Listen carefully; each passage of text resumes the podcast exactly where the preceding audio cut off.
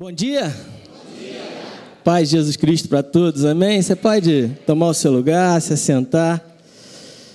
Uma alegria muito grande, uma honra muito grande poder estar aqui nessa manhã para compartilhar da maravilhosa palavra de Deus, amém?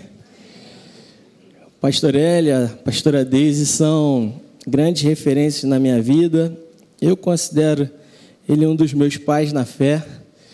Ele é o general do reino, um grande semeador da palavra. Semeou na vida dos meus pais, junto com o pastor Teixeira, lá em Bom Sucesso, durante muito tempo. É, semeou na minha vida, um momento em que eu vinha crescendo, queria mais de Deus, queria continuar buscando, aprendendo mais do Senhor, e eu tinha terminado a minha faculdade, eu sou formado em Direito e Deus fez todos os caminhos para que eu chegasse aqui na escola Atos. E durante dois anos, eu e a minha esposa, Natália, viemos de Maricá para cá, fazíamos esse trajeto toda segunda-feira. E eu costumo dizer que a minha vida é uma antes e uma depois da escola. E eu posso declarar que muito do que eu estou vivendo hoje no meu ministério e eu tenho sido muito agraciado por Deus, eu me sinto muito realizado com tudo que eu estou fazendo, vivendo e com tudo que eu tenho experimentado de Deus na minha vida, na minha família, foi fruto do que eu recebi aqui nesse lugar. Sentado aqui nessas cadeiras, ouvindo, recebendo, ruminando essa verdade, estabelecendo fundamentos que tem sustentado a minha vida e tem me permitido chegar a lugares cada vez mais altos em Deus. Então, para mim, é, um desejo, é uma alegria muito grande. Eu estou muito honrado de estar aqui. Eu nunca imaginei isso, eu nunca pedi isso a Deus, mas eu fico feliz porque a graça de Deus ela nos constrange, amém? Então, eu creio que essas sementes que foram lançadas na minha vida aqui nesse lugar, eu peço a Deus que nessa manhã ela possa liberar frutos sobre a sua vida, sobre essa igreja, sobre essa casa. Então, eu sou o pastor Silvio Júnior, sou da Nova Vida, família da fé, tenho ajudado em várias frentes das nossas igrejas. Hoje nós somos um grupo de 18 igrejas. Sou casado com a Natália há 10 anos. Presente Deus na minha vida, ela não pôde estar hoje aqui comigo. Eu tenho dois filhos, o Bernardo, de 7 anos, o João Gabriel, tem 5 anos. Trouxe dois amigos que estão me ajudando lá em piedade. Vou pedir para eles ficarem de pé, aplaude aí a vida deles, só para deixar eles com vergonha, sem graça. O Rodrigo e a Luciana tem sido uma bênção também na nossa vida, aquilo que Deus está fazendo ali em piedade. E eu estou muito feliz e honrado de estar aqui. Essa é a, a, aquilo que Deus gera no meu coração. E eu queria te convidar a abrir a sua Bíblia no Salmo 91, porque é nele que eu tenho meditado. Eu vim aqui hoje para compartilhar do meu coração com vocês, amém? Daquilo que Deus tem gerado e semeado na minha vida. E eu tenho certeza que, de alguma forma, assim como essa palavra tem sido bênção para mim, tem dirigido os meus passos, tem apontado o caminho, tem clareado nos momentos em que a gente precisa tomar decisões importantes e difíceis.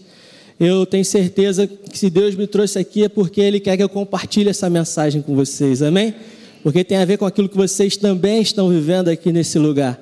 Então, o Salmo 91 é um salmo muito conhecido, muita gente deixa ele aberto dentro de casa, de forma até como é, religiosa, né? ali um, um, uma simpatia, sei lá, buscando que essas palavras funcionem, mas deixa eu te dizer, não adianta estar tá aberto em casa se ele não estiver vivo no nosso coração. E a verdade é que esse salmo ele é bom demais, e parece que ele é bom demais para ser verdade em alguns sentidos, mas ele é a verdade, amém? Porque Ele é a palavra de Deus revelada sobre nós, Ele é a palavra de Deus revelada na nossa vida, e a gente precisa tomar posse dessa verdade, inserir ela no nosso coração e viver à luz dessa realidade todos os dias. Então eu quero ler com você o Salmo 91, se você achou, você pode dizer assim: achei. achei. Quem não achou, fala, me espera aí, pastor. Aí, tá todo mundo rápido, né? Pessoal aqui é bom de Bíblia, tem um mestre aqui, né? Muitos mestres ensinando a palavra. Então, Salmo 91 eu quero ler com você, amém? A palavra diz assim: Aquele que habita no esconderijo do Altíssimo, a sombra do Onipotente descansará. Direi do Senhor, Ele é o meu refúgio e a minha fortaleza, o meu Deus em quem eu confio. Certamente Ele te livrará do laço do passarinheiro e da peste perniciosa. Ele te cobrirá com as suas penas e debaixo das suas asas estarás seguro. A sua fidelidade será o teu escudo e broquel. Não temerás o temor noturno, nem a seta que voa de dia, nem peste que anda na escuridão, nem a praga que destrói ao meio-dia. Mil cairão ao teu lado, dez mil à tua direita, mas tu não serás atingido. Somente com os teus olhos contemplarás e verás a recompensa dos ímpios, se fizeres do Senhor o teu refúgio e do Altíssimo a tua habitação nenhum mal te sucederá, nem praga alguma chegará à tua tenda, pois aos seus anjos dará ordem a teu respeito, para te guardares em todos os teus caminhos. Eles te sustentarão nas suas mãos, para que não tropeces em alguma pedra. Pisarás o leão e a áspide, calcarás aos pés o grande leão e a serpente. Porque ele me ama, diz o Senhor eu o livrarei. Poloei num alto retiro, pois conhece o meu nome. Ele me invocará e eu lhe responderei. Estarei com ele na angústia, livrá-lo-ei e o glorificarei. Dar-lhe-ei abundância de dias e lhe mostrarei a minha salvação. Vamos orar, Pai. Fala aos nossos corações nessa manhã. Revela as verdades da tua palavra, Senhor. Gera vida em nós. Nós possamos continuar firmados, fortalecidos, na certeza, Senhor, de que o Senhor é fiel e cumpre aquilo que diz. Que essa palavra, Senhor, possa ganhar vida em nós, nos livrar de todo medo, de toda ansiedade, de toda preocupação, de toda insegurança a respeito do futuro e da nossa vida, porque nós temos a convicção de que nós estamos seguros em Ti. Muito obrigado, Pai, pela tua verdade, que nos sustenta e nos liberta e nos renova a cada manhã. Em nome de Jesus, tens liberdade para fluir e falar do nosso meio. Amém. Amém, irmãos? Esse salmo é um salmo muito poderoso, como eu falei, ele parece bom demais para ser verdade. É, a autoria dele é desconhecida, mas alguns estudiosos acreditam que possa ter sido Moisés que escreveu esse salmo.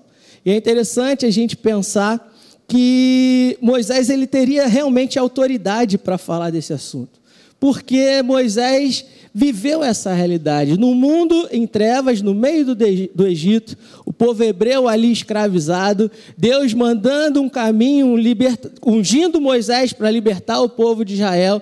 Ele pôde ver Deus agindo com mão forte para libertar o seu povo, e o povo hebreu não era atingido.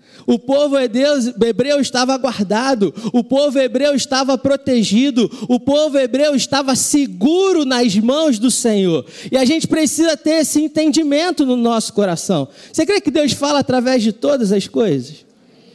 Como eu te falei, eu tenho um filho, dois filhos, o meu mais velho, Bernardo, ele gosta muito de um jogo. Eu não sei se você tem filho pequeno, o nome do jogo é Minecraft. Quem conhece aí? Então, e ele ficava toda hora, ele, quando ele, a gente só deixa ele jogar videogame final de semana, mas aí ele pegava o videogame e ele trazia, ele falava: Papai, tira do modo sobrevivência e coloca no modo criativo. E eu falava: Pô, que, que modo sobrevivência, modo criativo, que eu não entendo nada desse jogo. E ele falava: Pai, descobre aqui como é que sai do modo sobrevivência e bota no modo criativo. E aí um dia ele falou: Joga comigo, pai. Eu falei, vamos jogar. E eu comecei a pesquisar para entender o que era o modo sobrevivência, para entender o que meu filho estava jogando. E aí eu fui vendo que o modo sobrevivência, os recursos são limitados. No modo sobrevivência tem inimigos que surgem de manhã, à noite, animais que podem destruir e matar o personagem. No modo sobrevivência, ele tem que sair para a floresta para garimpar e buscar os recursos, extrair, ele tem que se defender, ele tem que, ele tem que sobreviver. O modo criativo é completamente diferente. No modo criativo, os recursos são ilimitados. No modo criativo, o personagem pode até voar. No modo criativo, o impossível acontece, ele tem acesso a todos os recursos que ele precisa para construir aquilo que ele quiser, de acordo com o que tiver no coração dele. E aí, um dia eu jogando com ele o jogo, eu falei: tá vendo, meu filho? É isso que acontece. A gente foi criado e treinado a nossa vida inteira para jogar no modo sobrevivência. A gente aprende a sobreviver, a gente aprende a se defender, a gente aprende a lutar e batalhar e conquistar e vencer na vida. A gente está armado nos nossos relacionamentos, a gente está preocupado que o outro vai nos ferir o tempo inteiro. A gente precisa o tempo todo buscar formas de se proteger. E nesse caminho de buscar formas de proteção, a gente constrói muros, a gente estabelece limites, a gente constrói fronteiras, e tudo isso vai nos mantendo presos e nos afastando daquilo que é o plano e o projeto de Deus para a nossa vida. E eu não tinha entendimento, mas Deus, há algum tempo, Ele tem falado comigo que Ele tem me levantado para ser um destruidor de muros e construtor de pontes. E eu entendo que é isso que Deus tem para nós nesse tempo, construir pontes, porque através dessas conexões a visão do reino de Deus se completa. Porque eu não tenho a visão completa do reino, você também não tem. Mas quando a gente humildemente senta para conversar, a sua história de vida, a sua visão de mundo, a sua visão da palavra se completa com aquilo que eu tenho, a gente consegue entender um pouquinho melhor do que Deus está fazendo nessa terra. Então a gente começa a confiar, entender e perceber que eu estou seguro em Deus. O meu filho constrói nesse modo criativo. Outro dia ele me mostrou, pai, olha o barco que eu construí. Olha a escola que eu construí. Olha o hospital que eu construí. Outro dia ele me pediu para construir uma cidade com ele. E a gente construiu uma cidade. Eu fiquei pensando, meu Deus, a gente precisa entender que no reino de Deus, não é lugar para a gente permanecer no modo sobrevivência. É por isso que Jesus anunciou: arrependei-vos, pois é chegado o reino dos céus. Mude a sua maneira de pensar, mude a sua maneira de encarar e enxergar a vida. Sabe por quê? Porque está chegando a visão do reino. O reino de Deus está estabelecendo dentro de nós, e nesse reino os recursos são ilimitados. E nesse reino nós temos acesso a realidades espirituais que são eternas, que vão dirigir a nossa vida para sempre. Sai do modo sobrevivência. Muda a sua maneira de pensar e entende que existe um modo criativo e nesse modo criativo, Deus tem liberado recursos suficientes para cumprir o plano dele na sua vida. Não vai te faltar nada. Você não precisa se preocupar com o dia de amanhã, porque tudo que você precisa, você tem nele. Não é isso que o Salmo 91 está falando? Aquele que habita onde? No esconderijo do Altíssimo, aquele que faz da presença de Deus a sua habitação, ele encontra descanso no mundo de tantos perigos, no mundo de tantas dificuldades, de tantos desafios, tudo que eu preciso fazer é habitar no lugar maravilhoso da presença de Deus na minha vida, e nesse lugar eu posso descansar. Eu posso ter a certeza que eu tenho mais do que suficiente. Eu não preciso me preocupar com o dia de amanhã. Eu não preciso me preocupar se estão querendo puxar o meu tapete no trabalho, no ministério, na igreja e sei lá o que vai acontecer. Tem um lugar que é meu, irmãos. E nesse lugar eu estou seguro. Eu não quero nada menos, nada mais do que Deus tem para a minha vida. Como o pastor Eli falou, eu só quero seguir o ritmo e o fluxo do que Deus tem para mim. Aquele que habita no esconderijo do Altíssimo, a sombra do Onipotente, do Todo-Poderoso, ele descansará. Ele dirá, ele declarará com a sua boca: Ele é o meu refúgio, Ele é a minha fortaleza, o meu Deus em quem eu confio. O que, é que tem saído da sua boca, irmão? Que, é que tem dominado a sua mente? Como é que você tem protegido os portões da sua alma? A gente mora no Rio de Janeiro e é difícil falar de segurança no Rio. É difícil falar, eu estou seguro de uma cidade que é conhecida justamente pela insegurança. Eu não estou falando que a gente precisa ser imprudente, nada disso. O inferno ele tenta colocar, de, deturpar a verdade de Deus para nós. Ele pegou um texto do Salmo 91 e quando Jesus estava sendo tentado lá no deserto, ele foi conduzido pelo Espírito ao deserto. O próprio Satanás ele pega o versículo 11 e fala assim: Olha, pois aos seus anjos dará ordem a seu respeito, para que te guardem em todos os caminhos. Ele não fala, salta daí, porque a palavra não diz isso. E Deus falou também: está escrito, não porás o Senhor teu Deus à prova. Eu não estou falando da gente ser irresponsável, da gente se colocar em situações de perigo. Eu estou falando da gente ter um lugar de certeza de que Deus está cuidando da nossa vida. De que a partir do que Deus está fazendo no meio da sua igreja, que eu acredito que é a organização mais extraordinária da face da terra. A igreja local é a esperança do mundo. Eu creio que a partir do que Deus está fazendo na igreja, nós vamos mudar os ambientes, nós vamos mudar a nossa sociedade, nós vamos mudar a realidade do mundo que nos cerca. E o nosso papel é tirar as pessoas desse modo de sobrevivência e colocar elas no lugar do reino de Deus. No entendimento de que nesse reino eles têm tudo o que é preciso para ser a sua melhor versão.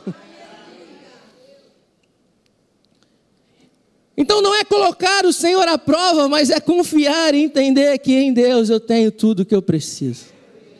É confiar e entender que em Deus eu estou seguro. É confiar e entender que eu não estou competindo com ninguém. Eu não preciso olhar para o lado. Eu não estou preocupado com o que Deus está fazendo na vida de A, B ou C. Por quê? Porque Deus tem um plano para a minha vida. E o que Deus está fazendo na minha vida, eu não abro mão. Seja lá o que Deus estiver fazendo, eu não vou ficar de fora. Esse é o meu posicionamento de fé. Eu não preciso fazer nada, eu só preciso reconhecer o que Ele está fazendo. Deus está fazendo algo. Deus não está dormindo. Deus não desistiu do homem. Deus morreu na cruz, enviou o seu filho para morrer na cruz em nosso favor. Enviou o seu espírito e numa interação conosco ele está dizendo: vamos lá agora. E vamos trazer essa realidade para a terra. Vamos mudar as circunstâncias ao seu redor. O mundo precisa daquilo que Deus está depositando sobre a nossa vida. Nós não podemos nos calar nós não podemos reter, nós somos um rio e não uma represa, irmãos. Tudo que Deus tem liberado sobre nós é para que você libere sobre a vida dos outros e eles sejam abençoados a partir daquilo que Deus está fazendo na sua vida.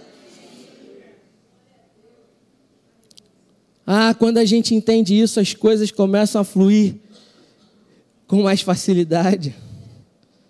Sabe, existem promessas no Salmo 91 que nos garantem que Deus nos diz: Eu vou te resgatar.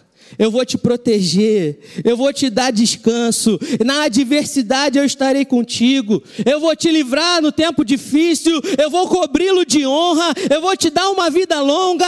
Eu lhe mostrarei a minha salvação.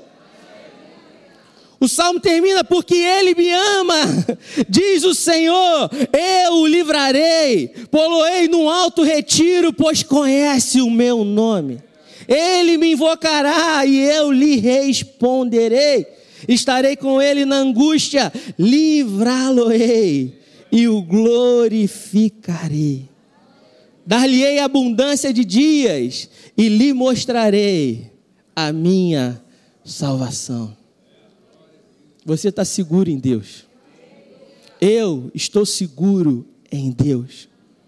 Eu só preciso permanecer nele. Todo dia eu preciso permanecer nele.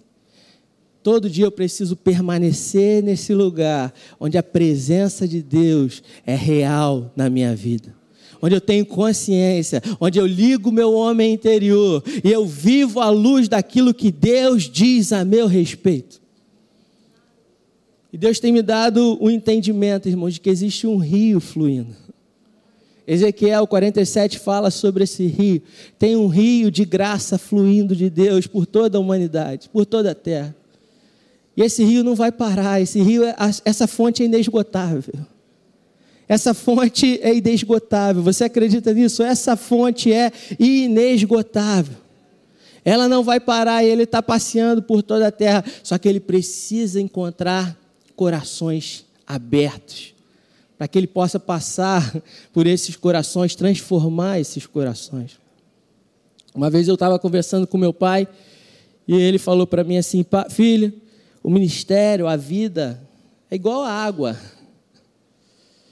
Eu falei: ah, pai, como assim? Ele falou: a água ela vai encontrando os seus caminhos. Às vezes a gente não sabe o que fazer, qual direção tomar, a gente só precisa permanecer, esperar no Senhor, que ela vai começar a encontrar as direções. E a semana, eu sempre falo disso, estava conversando com o meu bispo, o bispo André, e ele, e ele falou, Júnior, lembra aquilo que você fala do seu pai? Lembro. E ele falou assim: sabe qual é o caminho que a água encontra? É onde ela encontra menos resistência. Eu vou repetir: o caminho que a água segue é o caminho que oferece menos resistência. Caminho que a água segue é o caminho que oferece menos resistência. Muitas vezes a gente não se sente nesse lugar seguro. E a gente vai construindo muros de contenção, vai colocando pedras, vai tentando fazer na força do nosso braço. E Deus precisa que nós entendamos que nós estamos seguros nele. Às vezes ele vai pedir coisas de nós que a gente não entende. Às vezes ele vai nos mostrar caminhos que não fazem sentido. Mas para que nós possamos estar habilitados a viver a visão de Deus para a nossa vida, a gente precisa ter um coração nele. Sabe, essa é a visão que Deus tem me dado. Existe um rio de graça e ele precisa encontrar um coração próprio. Porque é um coração próprio que vai habilitar a visão de Deus para a nossa vida. E quando essa visão se estabelece, a gente vai ver uma floresta densa sendo formada que traz vida para os povos, que traz luz para os povos. Esse é o entendimento, essa revelação que Deus me mostrou na semana passada, um congresso de jovens que a gente teve na nossa igreja lá em Maricá. Eu creio muito no ambiente profético, onde Deus tem liberdade para fluir e falar aos nossos corações. E ali tinha uma menina pintando os quadros, e ela pintou o quadro do primeiro dia, ela pintou esse rio, essa cachoeira. No segundo dia, ela pintou um olho humano, um coração humano muito bonito. No terceiro dia, ela pintou um olho muito lindo também. E no último dia, ela falou assim: Eu estou pintando hoje aqui uma floresta densa. Na hora, o Espírito Santo falou comigo: É isso. Esse é o caminho para a gente viver o que eu tenho para a sua vida, para a sua família, para o seu ministério, e eu creio que isso se aplica para qualquer pessoa que nele crê. Existe um rio fluindo. Existe um rio fluindo do trono de Deus. Esse rio não cessa. Esse rio não para. Você está seguro nesse rio. Não é uma enchente que vem destruindo tudo. É um rio. Ele tem ordem. Ele tem um ritmo. Ele tem um fluxo. É constante. Ele não para. Esse rio precisa encontrar os corações corretos. Corações nascidos de novo, corações que não estão no modo sobrevivência. Corações que estão nesse lugar de descanso seguro em Deus, corações que reconhecem quem Deus é e quem são nesse mundo. Porque quando ele encontra esses corações sem resistência para aquilo que Deus está fazendo, não é o que eu acho, não é o que eu penso, não é a minha maneira de ver e fazer as coisas, é o que Deus está fazendo. Quando ele encontra esse coração livre de resistência, ele vai habilitar esse coração para viver a visão de Deus para esse tempo. E a visão de Deus é uma visão onde o reino dele se estabelece. Onde vidas são transformadas, onde sementes são lançadas e pessoas são tiradas de um lugar de cativeiro e colocadas no lugar de liberdade em Cristo Jesus onde pessoas têm a sua mente renovada para não viver mais segundo aquilo que o mundo lhe diz que é o certo, mas elas podem viver a plenitude do que Deus tem para as suas vidas. E elas começam a compreender que aquilo que nós temos em Deus é muito melhor, é muito maior do que, do que qualquer coisa que possam tentar nos oferecer aqui nessa terra. E é essa visão que nos sustenta, é essa visão que nos ajuda a tomar decisões, é essa visão que nos dá clareza de onde nós estamos indo, porque esse é o nosso Deus, é um Deus que mostra o final no início. E agora ele diz: agora deixa eu vir aqui contigo, eu vou te ajudar a chegar lá. A gente não entende, a gente não sabe o caminho, a gente não sabe a curva que esse rio vai tomar, mas a gente está seguro nele. A gente está seguro. Eu quero te convidar a ler Ezequiel 47 comigo. A gente vai ler do versículo 1 ao versículo 12.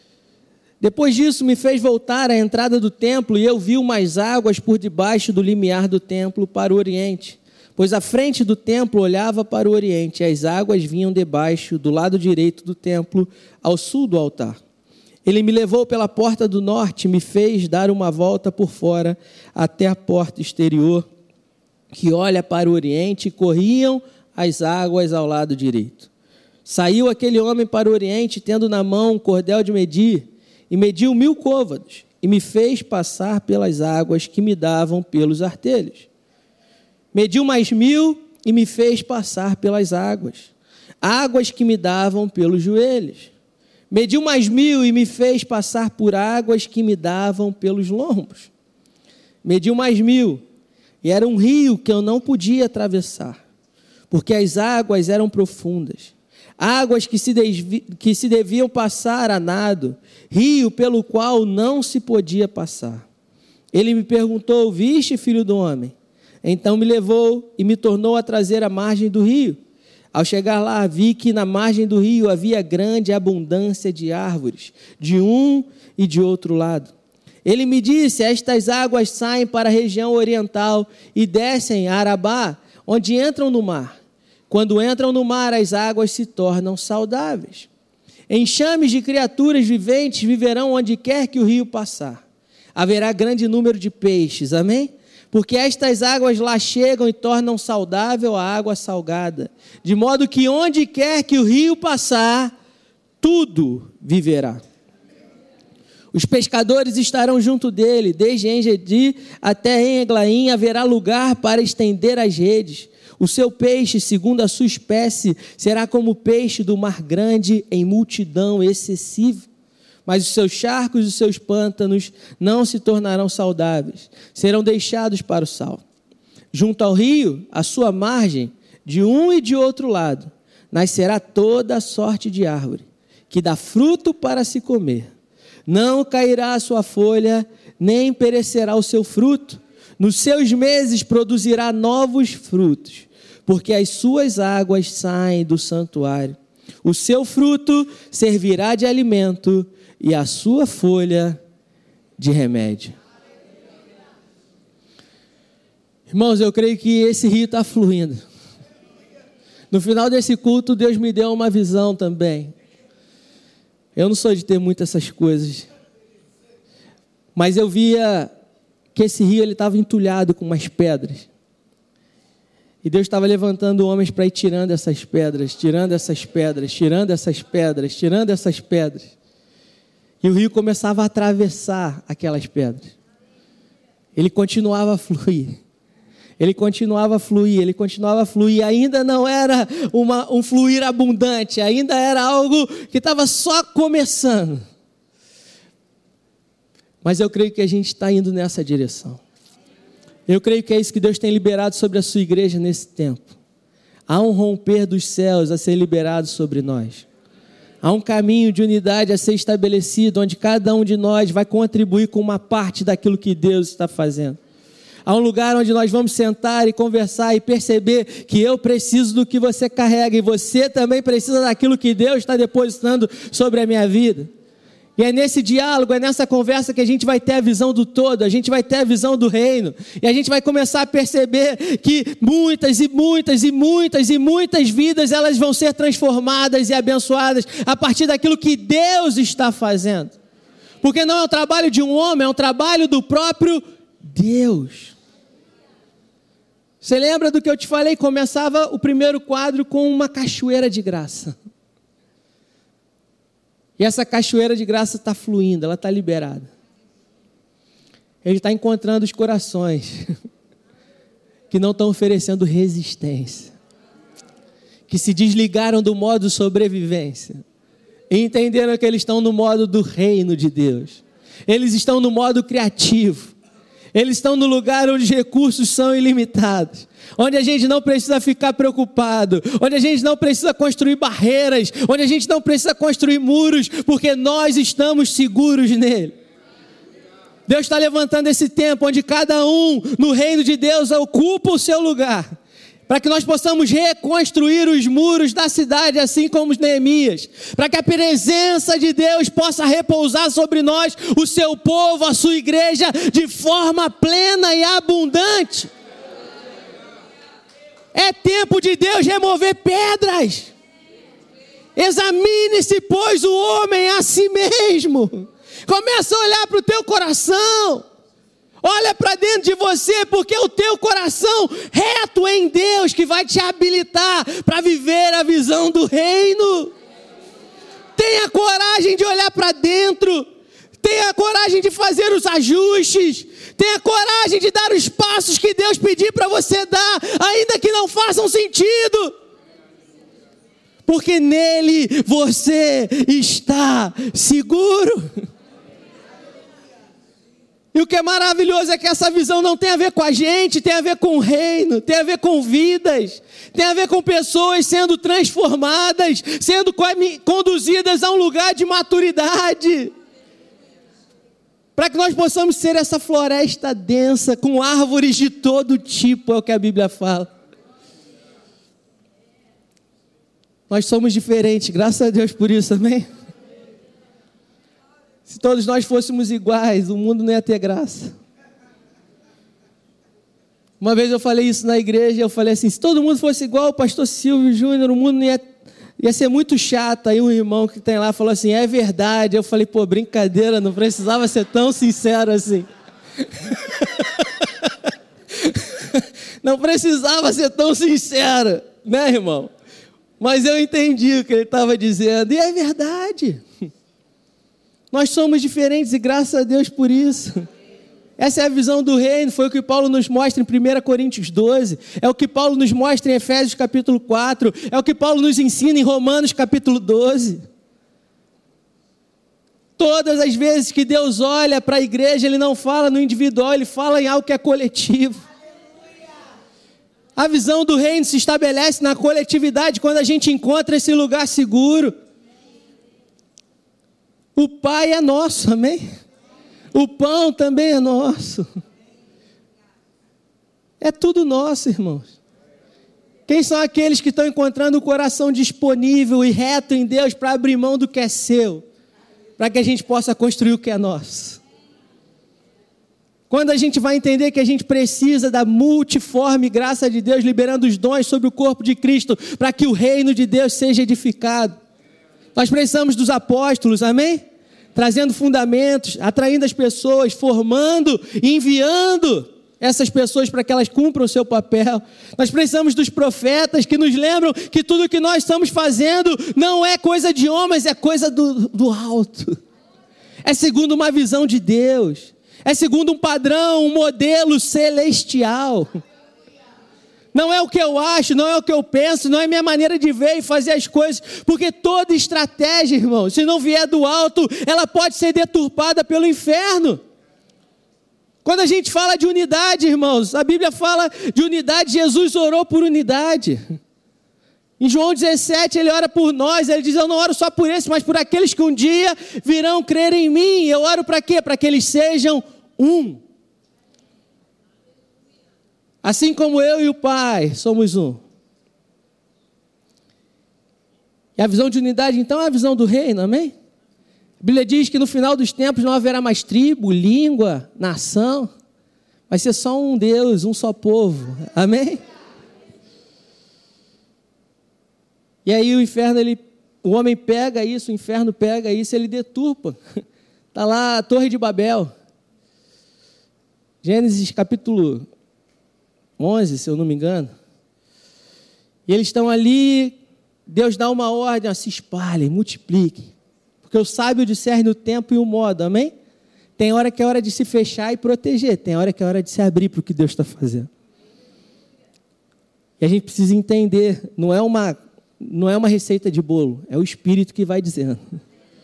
Agora você tem que se proteger, fecha aqui, porque você precisa formar a tua identidade, você não está com os fundamentos muito firmes, não é o que a gente fala para os nossos filhos. Eles têm que ir crescendo, têm que ir amadurecendo, têm que estabelecer fundamentos, senão eles vão ser influenciados pelo mal, por coisas erradas. Mas quando eles estão maduros, agora Deus vira e fala: agora vai lá e derrama o que você tem sobre a vida daqueles que estão à sua volta, porque os seus fundamentos estão firmados.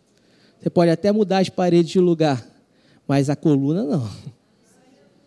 Então a gente precisa identificar o que é coluna que a gente não pode abrir mão que é coluna que a gente não pode desistir? Se tu for na igreja de Maricá, é cheio de coluna dentro. a gente fez um monte de obra, foi ampliando, é um puxadinho, um monte de puxadinho. Tirou as paredes, mudou a configuração, mas a coluna está lá. Porque se tirar aquela coluna, o que, que acontece? Cai. Quais são as colunas do fundamento da verdade que a gente não pode abrir mão? E o que é parede que Deus está falando? Tira isso, tira isso, tira isso. Para quê? Para que as estacas sejam ampliadas. Para que a gente possa enxergar além, para que a gente saia desse lugar onde os muros que a gente construiu para nos proteger hoje estão impedindo a gente de viver o que Deus tem para nós nesse tempo. E a gente chega nesse lugar, irmãos, onde o rio de Deus flui com poder. O anjo leva aquele profeta para o lado de fora do rio. Eu estava falando dos profetas, né? tem os mestres também, tem os evangelistas e tem os pastores. A gente precisa de todos eles. Deus não confiou nada para uma pessoa só. Ele entregou alguns e falou: Mestre, vocês vão levar a igreja para um lugar de maturidade, de profundidade. Pastores, vocês vão cuidar para o coração não se perder, porque é o coração que habilita para a visão. Evangelistas, vocês vão levar a gente para fora. Vocês vão fazer a gente lembrar que o que a gente está fazendo não pode ficar restrito às quatro paredes. A gente precisa alcançar o perdido. A gente precisa levar isso para os lugares onde o Senhor está nos levando, nos conduzindo, por onde esse rio está passando. Isso está, espalhado pela igreja. Aqui nesse lugar hoje tem apóstolos. Aqui nesse lugar hoje tem profetas, aqui nesse lugar hoje tem mestres, aqui nesse lugar hoje tem pastores, aqui nesse lugar tem evangelistas. Nosso papel é preparar esse lugar seguro para que cada um possa fluir com autoridade dentro da visão e do dom que Deus tem estabelecido na vida de cada um, que é uma visão do reino. Isso vai produzir uma floresta, irmãos. Mas é uma floresta como a floresta amazônica. que todo mundo fica preocupado, o que, que vai acontecer com ela, porque ela é do Brasil, mas se ela for destruída, ela impacta o mundo. As pessoas falam que a floresta amazônica é o pulmão do mundo. Ali está sendo gerado o oxigênio que traz vida para a humanidade. É o que Deus está fazendo na igreja, amém? É o que Deus está fazendo nesse lugar. Tem um rio e Deus está convidando a gente. Meu filho, está vendo esse rio que está passando? Não olha de fora, não, entra nele. Está vendo o rio que está passando? Não é para olhar só de fora, não, entra nele. Ele começa a dar um passo.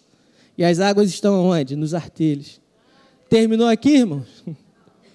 Deus fala: tá bom, tá legal, mas tem mais de Deus para a sua vida. Aqui ainda você manda muito, aqui ainda você tem muita liberdade, aqui você consegue fazer muita coisa. Meus filhos gostam de brincar na beiradinha do mar. Mas quando eles crescerem, eu sei que isso não vai ser suficiente, eles vão querer entrar na água. E Deus está falando: vai, tem mais, anda mais mil côvados, 500 metros. As águas estão nos joelhos. Terminou aqui, irmãos? Deus falou: Não, não terminou aqui, tá bom. Vocês querem morar nesse lugar? Tudo bem, mas tem mais. Eu tenho mais de Deus para a sua vida, tá bom agora, mas vai ser muito melhor. Dá mais um passo. Águas nos lombos, começa a diminuir a sua capacidade de locomoção. Você já não consegue ter tanta liberdade, você já, já tem mais dificuldade para andar por si mesmo. E Deus fala o seguinte: agora acabou aí também? Não, tem mais. Até que a gente chegue num lugar, irmãos, onde todas as resistências são removidas. E a gente está mergulhado na presença de Deus de tal forma que não é mais a gente que governa e dirige a nossa vida, mas é o Senhor que vai mostrando os caminhos, é o Senhor que vai conduzindo a nossa vida. Ser cheio de Deus não tem a ver com o quanto você tem dele, mas tem a ver com o quanto ele tem de você. Nessa manhã, Deus me trouxe aqui para remover resistência, para derrubar muros, para construir pontes, para que a gente possa continuar mergulhado nesse rio. A gente está afundando nesse rio de graça, de favor, de glória, de fé, e a gente precisa permanecer nesse lugar. O resultado é maravilhoso, porque o resultado não tem a ver com a gente, amém? Versículo 12 termina, eu quero te convidar a ficar de pé para a gente encerrar. Ezequiel 47, 12. Por onde o rio passou, irmãos, ele trouxe vida. Por onde o rio passou, ele trouxe vida. A região que ele está falando aqui, o profeta está falando, é a região do Mar Morto ali. O Mar Morto é um lugar onde não tem vida. Sabe por quê? Porque aquele rio só recebe água, ele não compartilha se torna muito salgado, a vida fica impossível naquele lugar. Deus está falando que vai chegar um tempo, irmão, que esse rio vai mergulhar nesse lugar. E onde estava morto, Deus vai trazer vida. Se na tua família tem morte, Deus quer trazer vida. Se no teu ministério está vivendo um tempo difícil, Deus quer trazer vida. Se você está perdido sem saber qual direção tomar, Deus tem vida para você aqui nessa manhã. Deus tem vida, Deus tem vida. Esse rio está fluindo, irmãos. Esse rio não parou de fluir. Esse rio não parou de fluir. Esse rio não secou, a fonte não secou. A fonte é inesgotável. Nós estamos num lugar seguro. É só voltar para esse lugar que você já conhece. É só voltar para o esconderijo do Altíssimo. É só voltar para esse lugar onde a presença de Deus é tudo que importa, é tudo que precisa. Toda estratégia humana, toda teoria humana, toda ação humana não faz sentido se a gente não tiver o coração próprio lavado, remido, transformado pelo reino de Deus, pela presença do Espírito Santo de Deus. Deus está liberando o rio dele sobre a nossa vida. A pergunta é: o quanto ele tem de você hoje aqui? O quanto você está disposto a abrir mão e entregar ao Senhor. Às vezes Ele vai pedir para a gente o Isaac. Às vezes Deus vai dar uma visão, mas Ele quer saber se vai ser essa visão que vai governar a sua vida ou se é Deus. Irmãos, Deus tem me pedido Isaacs nos últimos dias. Coisas que eu sonhei, que eu imaginei que eram para mim, que eu desejei desde a minha infância. E que quando a coisa aconteceu, Deus falou: agora sai daí. Porque isso não é uma obra sua, é uma obra minha. Eu lembro quando eu estava no meu quarto, orando. Estou falando, oh, vou abrir para vocês aqui. Vou ser bem vulnerável aqui nessa manhã. Deus tem me dado essa visão de ajudar as nossas igrejas a ser uma igreja em vários lugares. E foi com esse intuito que eu saí de Maricá e comecei a servir as igrejas locais, mas com um desejo no meu coração de construir a igreja lá. De fazer um projeto que eu sonhei, que eu imaginei, que eu desejei. Que segundo a ótica humana era natural que eu fosse a pessoa a dar continuidade àquilo. E aí meu pai dizia, lá tinha um, um, problema jurídico do terreno, precisava ser resolvido. E demorava, foram anos, anos esperando. Meu pai falou: a gente só começa a obra quando esse processo resolver. Esse é o sinal de Deus. Eu fui tocando minha vida, meu ministério, enquanto o sinal não vem, vamos fazendo o que tem que fazer. Enquanto Deus não dá o start, eu vim para cá, comecei a servir as nossas igrejas, ajudar e tal. E eu gosto muito de fazer isso, eu entendo que foi para isso que Deus me chamou. Me reconheço como um apóstolo, segundo a visão dos dons ministeriais. E nesse desafio todo, Deus saiu o processo lá. Eu falei, agora eu tenho que voltar, né? Porque agora chegou a hora de eu viver o meu sonho. chegou a hora, esperei anos por isso. Estou gerando isso no meu coração há muito tempo. E um dia eu estava no meu quarto orando, Senhor, eu vou ter que voltar agora, né, tal. Deus falou para mim assim: essa obra é sua ou é minha? Falei, é sua? Falou, então, se é minha, você fica onde eu estou pedindo para você ficar. Se for sua, você pode voltar. Mas aí você vai ter que dar teu jeito. Falei, não, tô, já entendi. e Deus foi preparando as coisas. Foi me colocando numa outra igreja aqui no Rio. Foi me fazendo entender que eu podia servir e compartilhar do que eu estou recebendo, do que Deus está formando dentro de mim naquele lugar.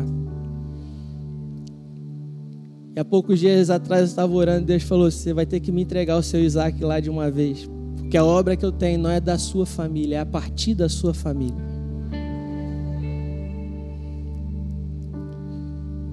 O ministério que eu tenho não é um ministério da sua família. E no último culto, Deus me deu uma visão profética muito forte.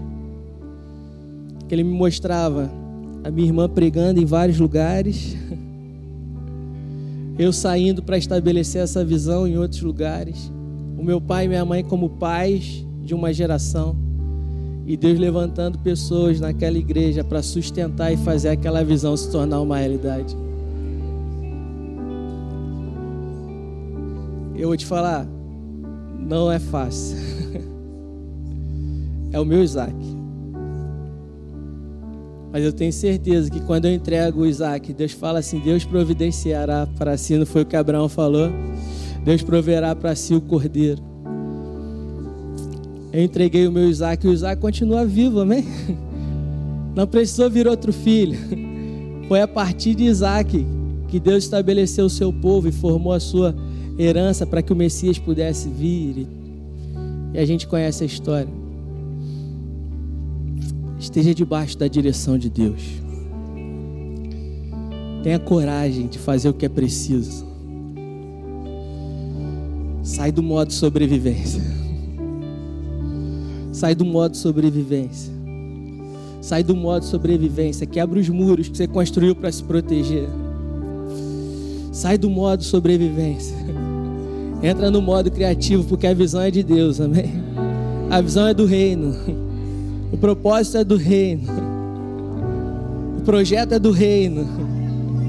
O projeto tem a ver com vidas. Ele está dando privilégio da gente fazer parte disso. Você crê nisso? É um privilégio, irmãos. Não é um peso, não é um fardo, é um privilégio. Não está sendo pesado, não está sendo difícil, está sendo prazeroso demais. Eu estou abrindo mão de muita coisa, mas Deus está dando mais, Deus está dando mais, Deus está dando mais. Eu chego no ambiente, eu acho que eu vou mudar o ambiente, mas eu também sou transformado por aquele ambiente. Eu também cresço, eu também amadureço, eu também sou levado para um nível mais fundo no meu relacionamento e na minha intimidade com Deus. Feche seus olhos e começa a orar aí onde você está. Começa a pedir a Deus clareza. Deus, dentro do que o Senhor está fazendo, qual é o meu lugar? Dentro do que o Senhor está realizando, onde eu me encaixo? Dentro daquilo que o Senhor está fazendo, Deus. O que, que o Senhor quer fazer a partir da minha família?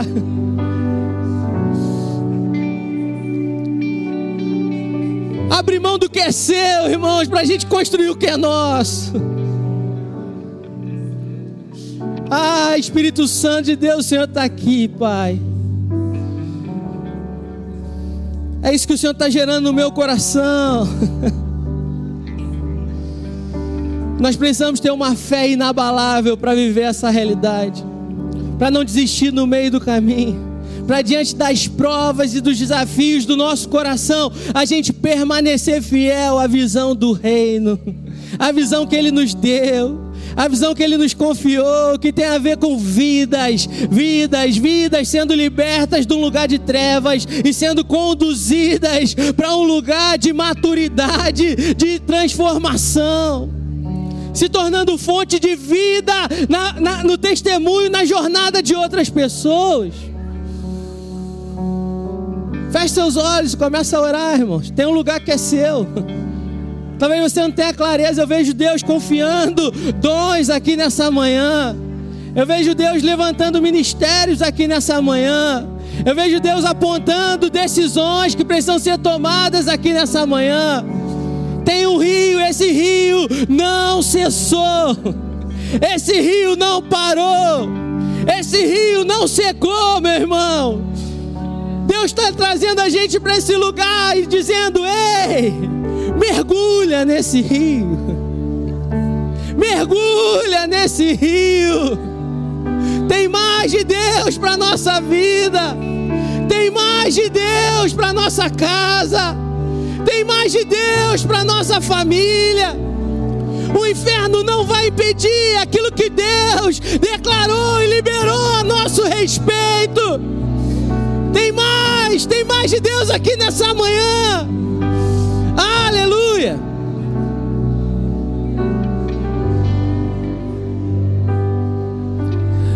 Quero beber do teu rio, Senhor. Sacia minha sede, lava o meu interior. Eu quero fluir em tuas águas.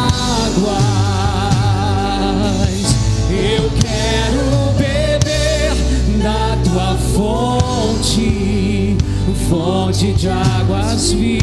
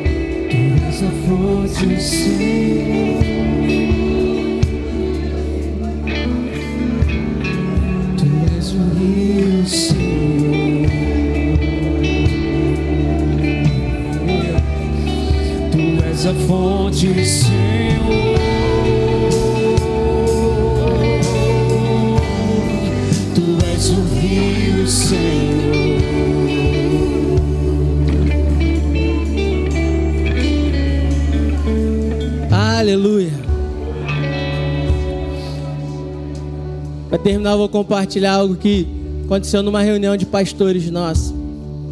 Falecido pastor Emanuel. Alguns conhecem aqui. Pai da Juliana. Um homem de Deus, uma benção. E ele, no encontro nosso de pastores, num café da manhã, a gente estava orando junto, Deus estava se revelando, tinha os jovens tocando, um louvor. Ele compartilhou uma visão de que ele via um rio muito forte que começava junto. Esses rios tomavam caminhos diferentes. Em algum momento ele via esses rios se conectando, se juntando, se tornando uma força avassaladora que transformava essa realidade. Deus tem gerado no coração do nosso bispo, da nossa liderança, um amor pelo Rio de Janeiro. Eu creio que isso tem a ver com a igreja do Rio de Janeiro. Tem a ver com a gente, tem a ver com o que Deus está fazendo nesse tempo. Eu não sei como isso vai acontecer, quando vai acontecer, mas Deus deu a visão. Porque Ele tem encontrado corações, estão removendo as resistências.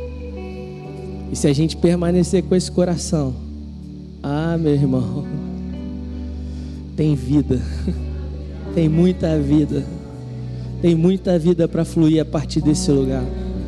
Eu declaro que o Rio de Janeiro será um lugar da habitação, da presença de Deus. Eu declaro que o Rio de Janeiro será conhecido como um lugar de segurança, porque a presença de Deus habita aqui nesse lugar.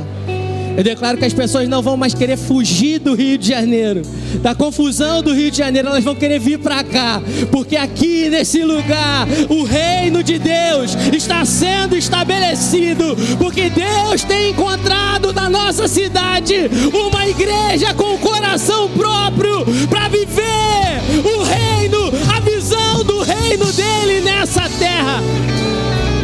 É isso que nos move, meu irmão essa visão. Não tem a ver com a minha denominação, não tem a ver com a bandeira, com a placa que eu carrego, tem a ver com o reino, tem a ver com vidas, tem a ver com a vontade de Deus se estabelecendo nessa terra. Deus abençoe a sua vida e tem mais, hein? Obrigado, gente.